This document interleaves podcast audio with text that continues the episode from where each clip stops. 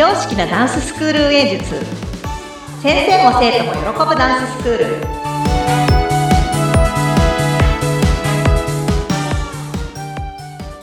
本気で踊り本気で学び本気で楽しむ幸せ製造工場。ケンケンダンスファクトリーのケンケンこと伊予田智子です。よろしくお願いします。インタビュアーの高野です。よろしくお願いします。いや、ケンケンさん、夏ですね。もう。暑くなってきましたね本当ですね。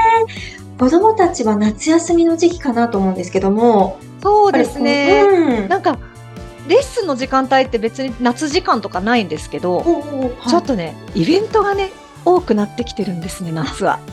そうなんですね。どんなイベントなんですかね。えっ、ともうね1個目はですね近くに、あの大井神社っていう神社があるんですけど、まあそこで盛大にねこう夏祭り的なのがあるんですね。おお。こうなんかあの太鼓の子たちが出たりとか、はあの和太鼓みたいなやつですかね。えーそういう出し物があったり、出店がいっぱい出たりっていう、まあ楽しそういうところで、あの、ダンスで出てって言ってすごい依頼があったりするので、行ったりとか。あとはもう本当に、あの、ケンケンダンスファクトリーって、あの、島田の駅前の、はい。あの、もう本当スキップで3分ぐらいのところにあるんですね。本当なんかもうメインの交差点に位置していて、もう立地が最高なんですけど、うんまあそこで、毎年1回行われる、あの、その本通りっていう通りのはい。夏祭りがあるんですけど、毎毎年そこをね、に標準を合わせて、もうはい新しいお友達はそこデビュー戦に向けてダンス練習するんですね。なので、もうだんだん楽しくなってくる。もうコロナ禍でだいぶできなくても4年ぶりなんですけど。そうですね。そうなんですけど、今年はね、ちょっとなんかこう、朝とか昼から来て、かき氷食べたり、ダンス練習したり、もうなんかいろいろ遊びに行ったりとかして、で、本番の時間にみんなでこう、そのスタジオの前の交差点で、はい。看板をバックに踊るという、ええすごい一大イベントがちょっと控えてて、今ね、ぜスタジオ全体ね、そわそわしてる感じです。そうでしたか。はい。へえ、それはまあ、あの、出たい人が出る。それともみんな結構出るっていう人が多いっていうんですかね。全員参加で。です。あ、全員参加。あ、全員参加来。ましたね、これは。はい。工場なんで。そう、そっかそっか、工場ですもんね。そうなんです。ちなみにそこに見に行きたいってなった場合、こう何時ぐらいから行けたり見たりできるものなんですかね。そうですね。大体夜の時間帯なんですけども、まあ、終了がもう8時40分、45分にはもうちょっと撤収入っちゃうので、うんうんその一番メインの時間だからまあ7時とかから8時、終了までの間のどこかで踊るっていう感じなんですけども、やっぱ総勢で出ると、やっぱり45分ぐらいかかるので、うんうん。いろんなクラスがもう、もう出たり入ったりもいろいろ動くので、ええなので枠は結構たくさんいただいていて、うん夜の時間帯にね、ちょっとね、踊ることになってます。いいですね。もう一つのショーですね。ショータイムにそうですなってるんでね。すね。はい。ああ、じゃあやっぱり子供たちは一つここに向けての目標みたいに動いてる部分そうですねは。うんうんうん。なんかでもお祭りなんで、はい、なんか、まあ舞台というよりかは、うんなんかリラックスして、まあ本番を経験してみるみたいな、うんうんうん。結構割と人前で、はい。こう、イエーイって踊れるのって、相当やっぱ離れしてないとそこまでいけないんですよ、正直なところ。はいもう何年経っても緊張しますし、うん。そう、なのでね、そのい経験の第第一歩をね、夏祭りだと、ちょっとみんなこう入りやすいかなっていうところでね、一応うんみんなで参加する形になってます。素敵ですね。そっかそっか。じゃあ、あの、この時期はみんながそわそわしつつ楽しみのためにこう集中してる。はい。そうですね。そんな時期なんですね。わかはい。はい。りました。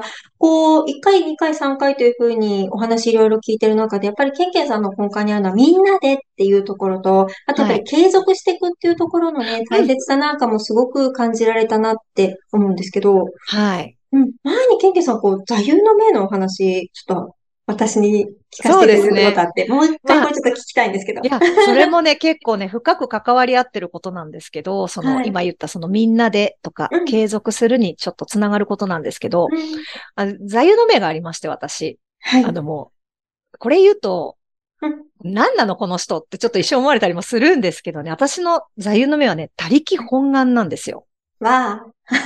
もうね、専門分野は専門分野がやるっていう。うん。うんいや、もう本当、その、そのままなんですけど、はい。意外と結構ダンスやられてる方とか先生とか、それこそ個人経営主でスクール業やってる方って、はい。もう本当ね、もうマルチな多彩な才能を持った方多いんですよ。おー。何でもやれる。うんうんうん。もうダンスも上手だし、もちろん振り付けも作るんだけど、はい。なんなら、その、みんなで着る T シャツのデザインもできて、もう映像も、エンドロールも作れへーて、音楽も編集できて、はい。で結構そういうのを先生たちでこう、わーってやって、うんうん。で、もう生徒たちのためにやるっていうところで、多分おそらく、こう、手間であったりとか、はい時間、時間の面やその費用の面でのコストを、はいおそらく先生が負担されて、こう削りながら先生が負担されてやってる。まあ、それもそれですごくその愛着の湧く、はい愛情のこもったものができるじゃないですか。うん。ですけど、私はちょっと違くて、はい。全部丸投げするんですよ、周りに。もうすごいね、め迷惑野郎なんですけど、あの、それを私は、あの、偏見被害者の会って呼んでます。なんですけど、はいでもやっぱね、アーティストさんの集まりだと、うん案外喜ばれるんですよ。そう、そうだと思います。こんなにはい自由にやっていいんだみたいな。うん。もう結構ああしてくれ、こうしてくれっていう注文が多いと。はい。何に関しても。うん。照明とか、その舞台の照明に関しても私はどちらかというと、はい。もう本当人数とはい音。楽こういう感じ、はい。衣装の色を伝えて、はい。テーマとその作品のテーマを伝えて、あともう全部照明さんにお願いするんですね。えもちろんその信頼関係あってのことなんですけど、まあもちろん自分のコンテンポラリーの作品だったりとか、その空間の演出がもう絶対的に大事になってくる部分に関してはもちろん入りますけど、うん。あの、そうじゃない部分に関しては、やっぱうん投げた方が絶対的にいいもの来るんですよ。そっか、専門家にね、そうなんです。だから、託す。うんだから、うちは、あの、舞台は出演者以外全員プロなんですよ。おー、そっか、周りを固めてる。そうなんです、そうなんです。そうすると意外といろんなアイデアをくれたりとか、うん。あなんかう。そういうのがすごく私は心地よくて、うんうんうんうん。なんか全力出し方ってあるじゃないですか。うん、なんかものすごい制限されてると、うんなかなかね、ちょっとこう、その方の、はいこう、良さというか本音がなかなか発揮できない部分も、そうね。そう、ここも、ここまでの範囲はもう全然やってくださいっていうところで、なんか逆に、なんて言うんだろう。ダンスの、その、一番大事な部分以外は、まあちょっとプロデュースしてもらうぐらいの感じで、うん。やっぱお願い。すると、あの、すごくなんか、こう、いい、いい形で、あ、今年はこういうのできたね、みたいな。もしかするとその辺ももしかしたら非常識なのかもしれないですけど、なんかその、ゴールの絵が完全に見えていて、そこに向かって、こう、パズルのピースをというよりかは、まあはい。結局こういうものになったっていうところで、ちょっと大事にするようにしてます。なので、そうですね。あの、ゴール地点はまあ一応見えてはいるんですけど、うん。うん。見えてはいるんですけど、なんかそういう部分を大事に、他力本願。もう本当他力にちょっと任せていると。なんかうちの先行指示もそうなんですよ。はい。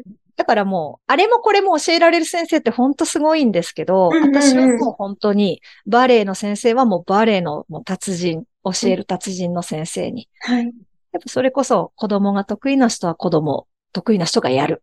うん。で、あとはもう、なんて、初心者の人に、すごく丁寧に教えてくれる先生にはもうその層をプロフェッショナルに磨いてもらって、スタッフにお願いする。多分ヒップホップの先生は、まあ自分ができても専門外なので、うんそういうのはもう先生をどんどん呼んでお願いする。でもオーダーしてこういう感じでやりたいんですってことを伝えて、まあ、先生主導でこう動かしてもらうっていうのをいろんなセクションで、まあ、指示出しだけして、あとはもうなんか自由にやってもらうって言ったらおかしいんですけども、まあ自分のこう思い描く理想に近づけていっていただけるようにお願いしているというところで、まあそういう意味合いでの他力本願っていうところなんですけども、うん。えー、でもすごくポジティブなね、意味合いでの他力本願っていうのを今すごい聞いてて思ったので、相手に本当に信頼して委ねるっていう意味合いが強いですはい。ね。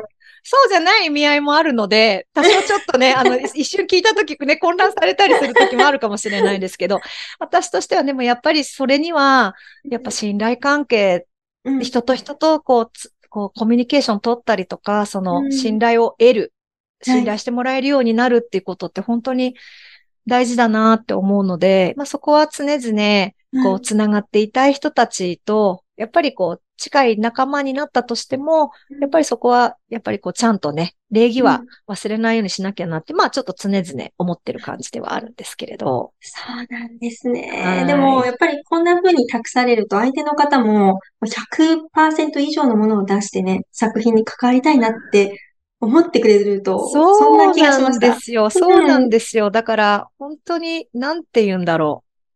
もうこっちはもう払えるもんならもっと、もっとお金出したいって、もう思う。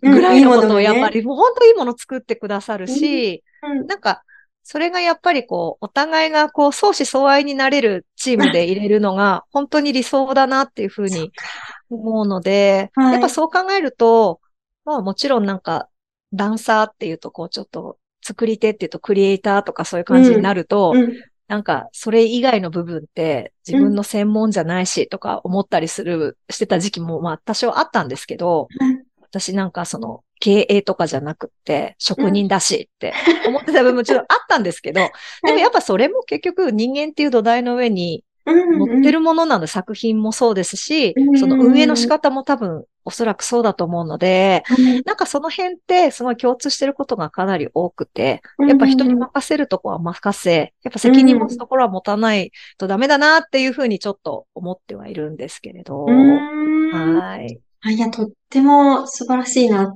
て思いました。やっぱりそこのベースにはもう愛情とか信頼とか、本当人としての部分があるってことなんですね。そうですね。あ、でもたまにあれですけどね、はい思い切って投げてみるときありますけどね。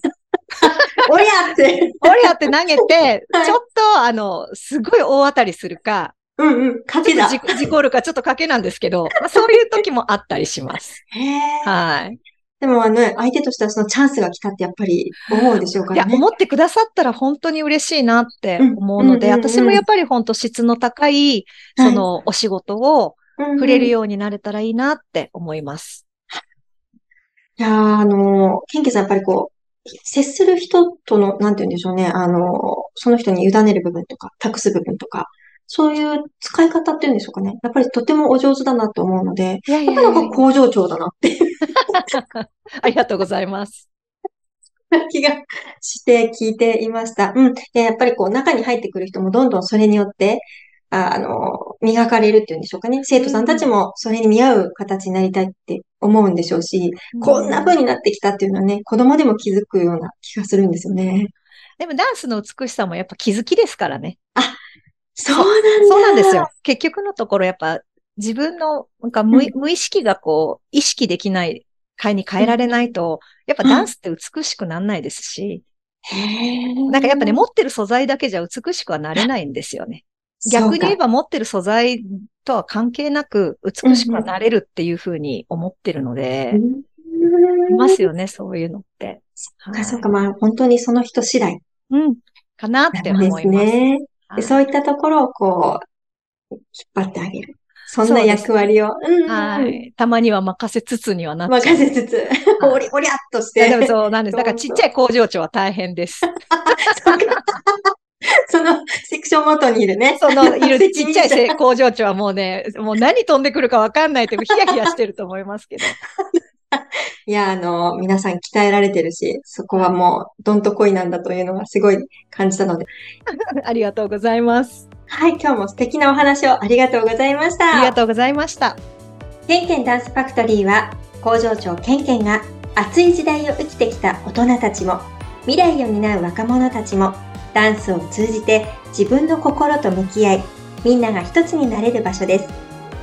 ケンケンダンスファクトリーの詳しい内容は概要欄をご覧ください。それではまた次回お会いしましょう